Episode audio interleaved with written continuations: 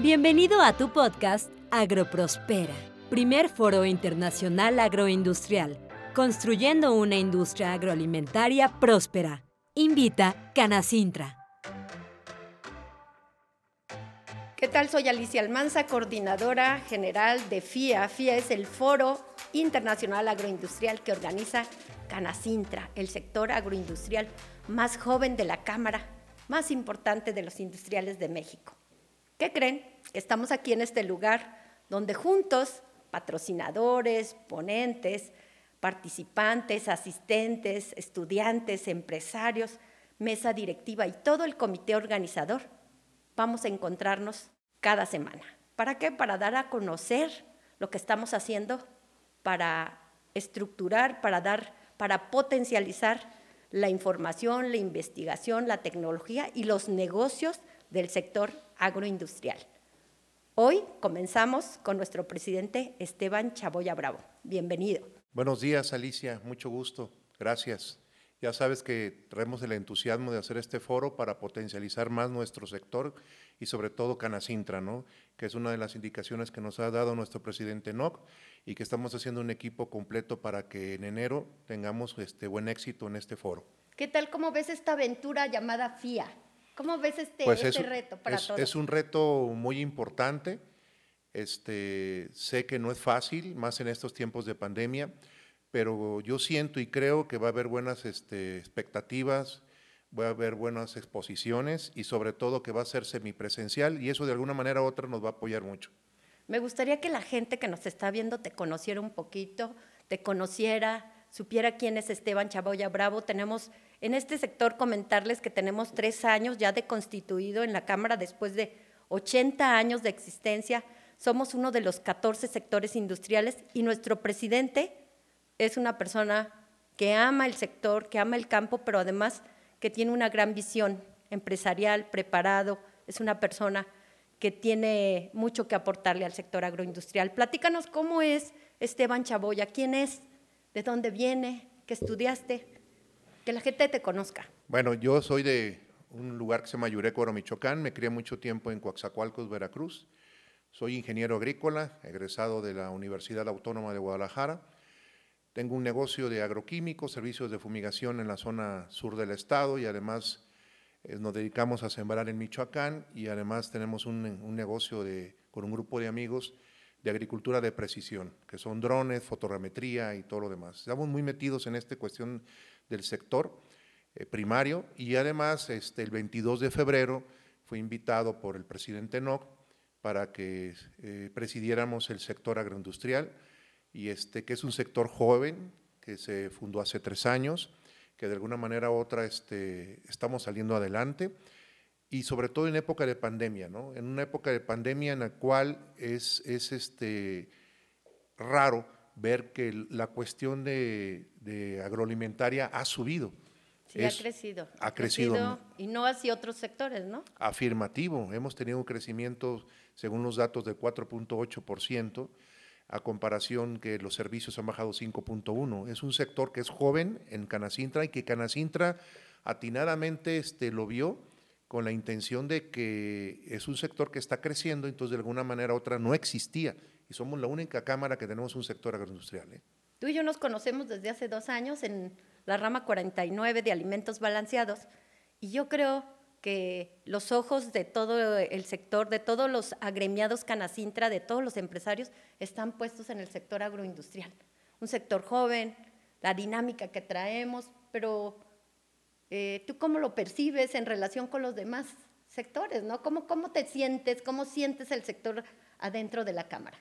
Bueno, es un sector, como lo acabas de decir, joven, pero creo que hay mucho entusiasmo y más muchos empresarios de, otros, de otras ramas, de otros sectores, están volteando a ver eh, a nuestro sector y quieren invertir en nuestro sector. Hay personas que me han buscado de otras ramas o de otros sectores que les interesa meterse de llenos con nosotros porque de alguna manera u otra este, está creciendo. Fíjate, nada más para hacerte un comentario debido a la, pandemia, las berries, este, de alguna manera u otra, este, crecieron exponencialmente porque la gente empezó a cuidarse más. ¿sí? Se empezó a cuidar mucho más y a comer de una manera más saludable. Entonces yo siento que este es un, un, una, un sector que viene con un crecimiento muy grande. Muchos países se están acercando a México de alguna manera u otra para hacer negocios eh, con nosotros. ¿sí? Entonces yo siento que este, vamos bien, independientemente de las situaciones de la pandemia, sigue creciendo. Está la producción de aguacate, la producción de berry, el mezcal, el tequila, todo eso está creciendo de manera exponencial. ¿eh? Sí, no es el México de antes de pandemia ahora, ¿no? Afirmativo. Es otro México. Hay muchos industriales del sector agroindustrial e industriales que no tienen nada que ver en la rama, que le están apostando a México. Tenemos algo muy padre, ¿no? Tenemos algo excelente. Mucho conocimiento ya agronómico. Tenemos agua, independientemente de los problemas de estrés hídricos que hay en el noreste tenemos zonas con nivel de fertilidad muy altas que vienen siendo el, sur del país. Que este, yo creo que hay muchas cosas por hacer y creo que este foro, que va a ser el primer foro que estamos organizando en Canacintra, creo que va a tener mucho éxito. Va a ser así de seguro y que vengan más, ¿no? La gran preocupación del desabasto, presidente, la gran preocupación del sector, porque me lo has comentado, porque tú me lo has dicho, el tema del desabasto de los granos básicos. ¿Qué viene? Porque esto lo vamos a ver también en el foro, ¿no? Claro, mira, ha habido durante muchos años, y más ahorita por la situación, sabemos que Sinaloa es el granero de México, ¿no? Y ha tenido muchos problemas en cuestión de, estrés hídrico. Y ahorita en las tormentas que acaban de pasar también tuvieron muchas inundaciones. No lograron sembrar lo que usualmente sembraban. Entonces ahorita, de alguna manera u otra, va a haber muchas importaciones de maíz, ya Estados Unidos ya empezó con sus cosechas, entonces va a tender a bajar un poquito el precio, según los analistas, no yo, y, pero el gobierno federal ahorita, que nosotros nos tratamos de sumar como Canacintra en el sector, está volteando a ver los ojos hacia el sur para sembrar maíz en estados como Veracruz, Tabasco y Chiapas. Eso es muy interesante porque potencializa la zona sur y sobre todo genera economía de escala. Sí, es muy cierto, no se van a lograr quizás los rendimientos que se pueden tener en el noroeste, pero sí puede mitigar y además generaría riqueza en la zona. Sí es un asunto que no se va a resolver ahorita para una autosuficiencia alimentaria, pero yo siento y creo que debemos que empezar con algo. Si no, no logramos y seguiremos importando maíz de Estados Unidos. Ahora, tú estás en una zona muy importante del sureste, que es la zona en donde atraviesa este gran proyecto del tren del transísmico, este gran proyecto de gobierno y estamos en una zona, porque yo soy sureña, igual que tú, eh, en donde se, se van a detonar muchos proyectos importantes.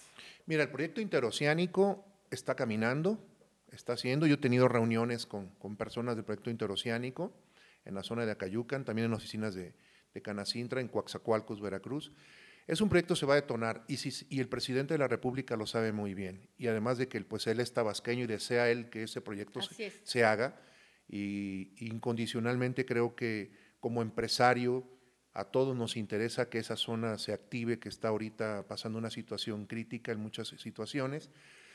Y si se llega a hacer eso, imagínate lo cómo se va a potencializar la zona de Acayucan, Isla, San Andrés Tuxtla, Catemaco, Tabasco, parte de Chiapas. Hasta este, toda la península. Hasta toda la península.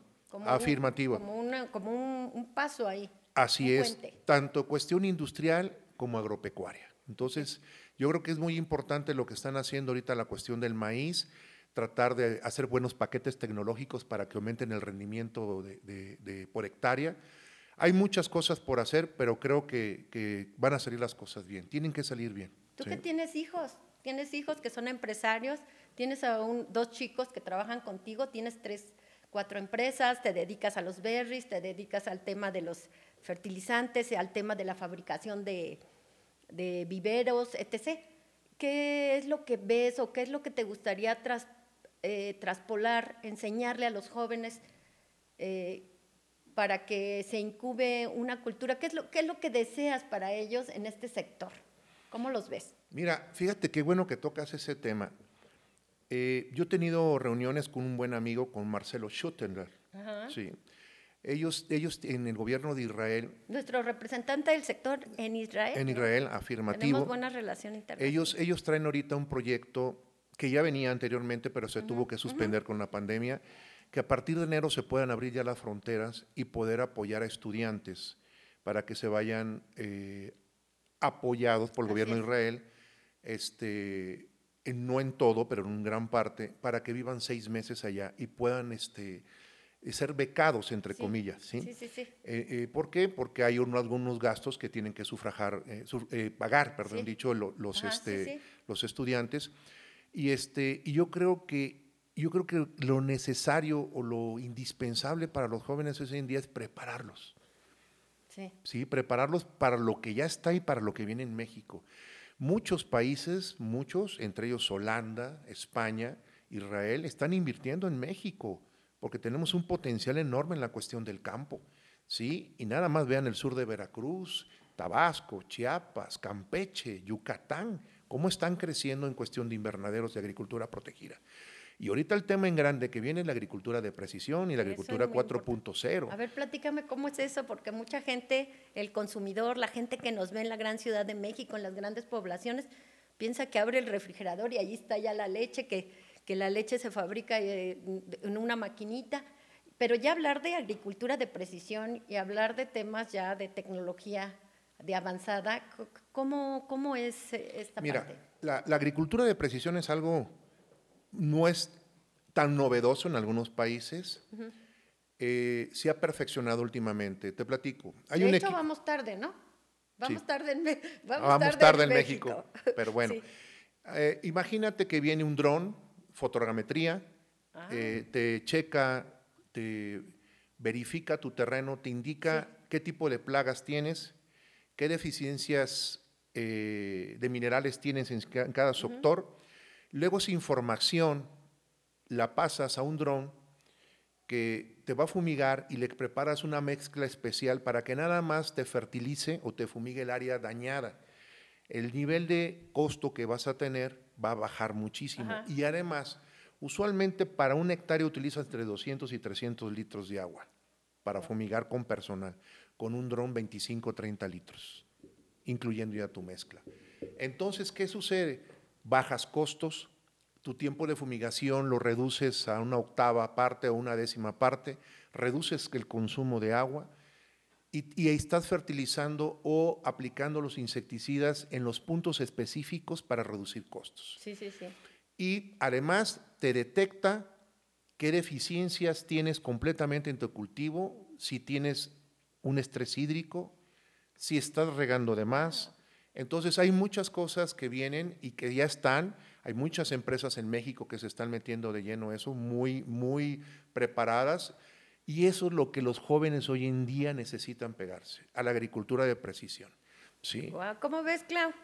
Te, te, late, yo creo que es un tema importantísimo y mi presidente, nuestro presidente, lo que yo veo es ahorra, ahorras muchísimo, pero además tienes un control de calidad muy parejo lo que está pidiendo el mercado, pero además es divertido.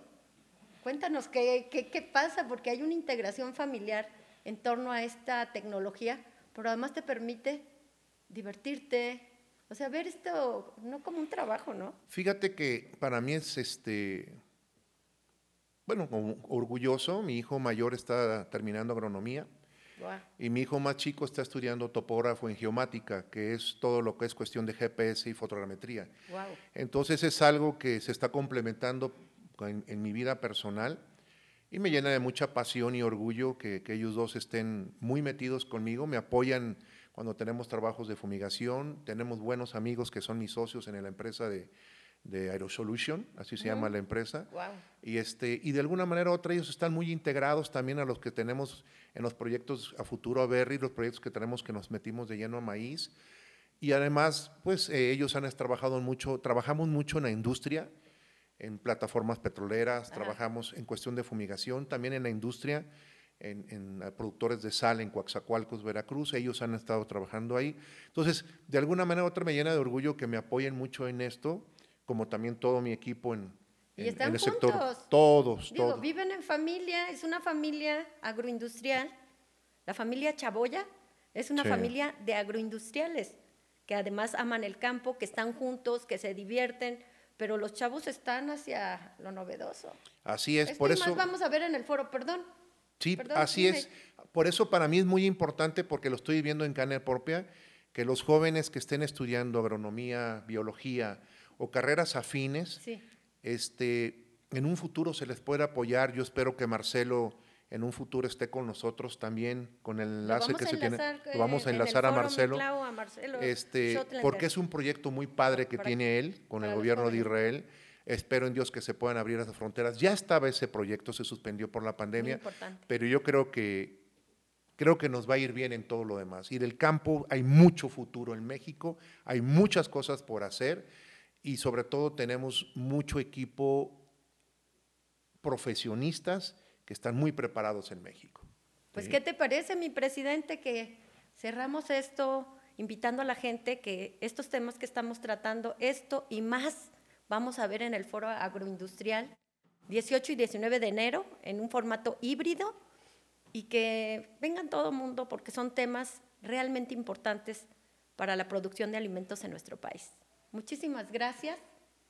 No, al contrario, Alicia. Estoy muy feliz, muy contenta de estar contigo. Y esto, esto es Vamos una, es- esto es una pequeña probadita de lo que vamos a ver en la expo y esperemos que este, se sumen más gente porque esto no lo podemos hacer solos. Esto es de todos y para todos. Afirmativo. Primer Foro Internacional Agroindustrial. Construyendo una industria agroalimentaria próspera. Invita Canacintra.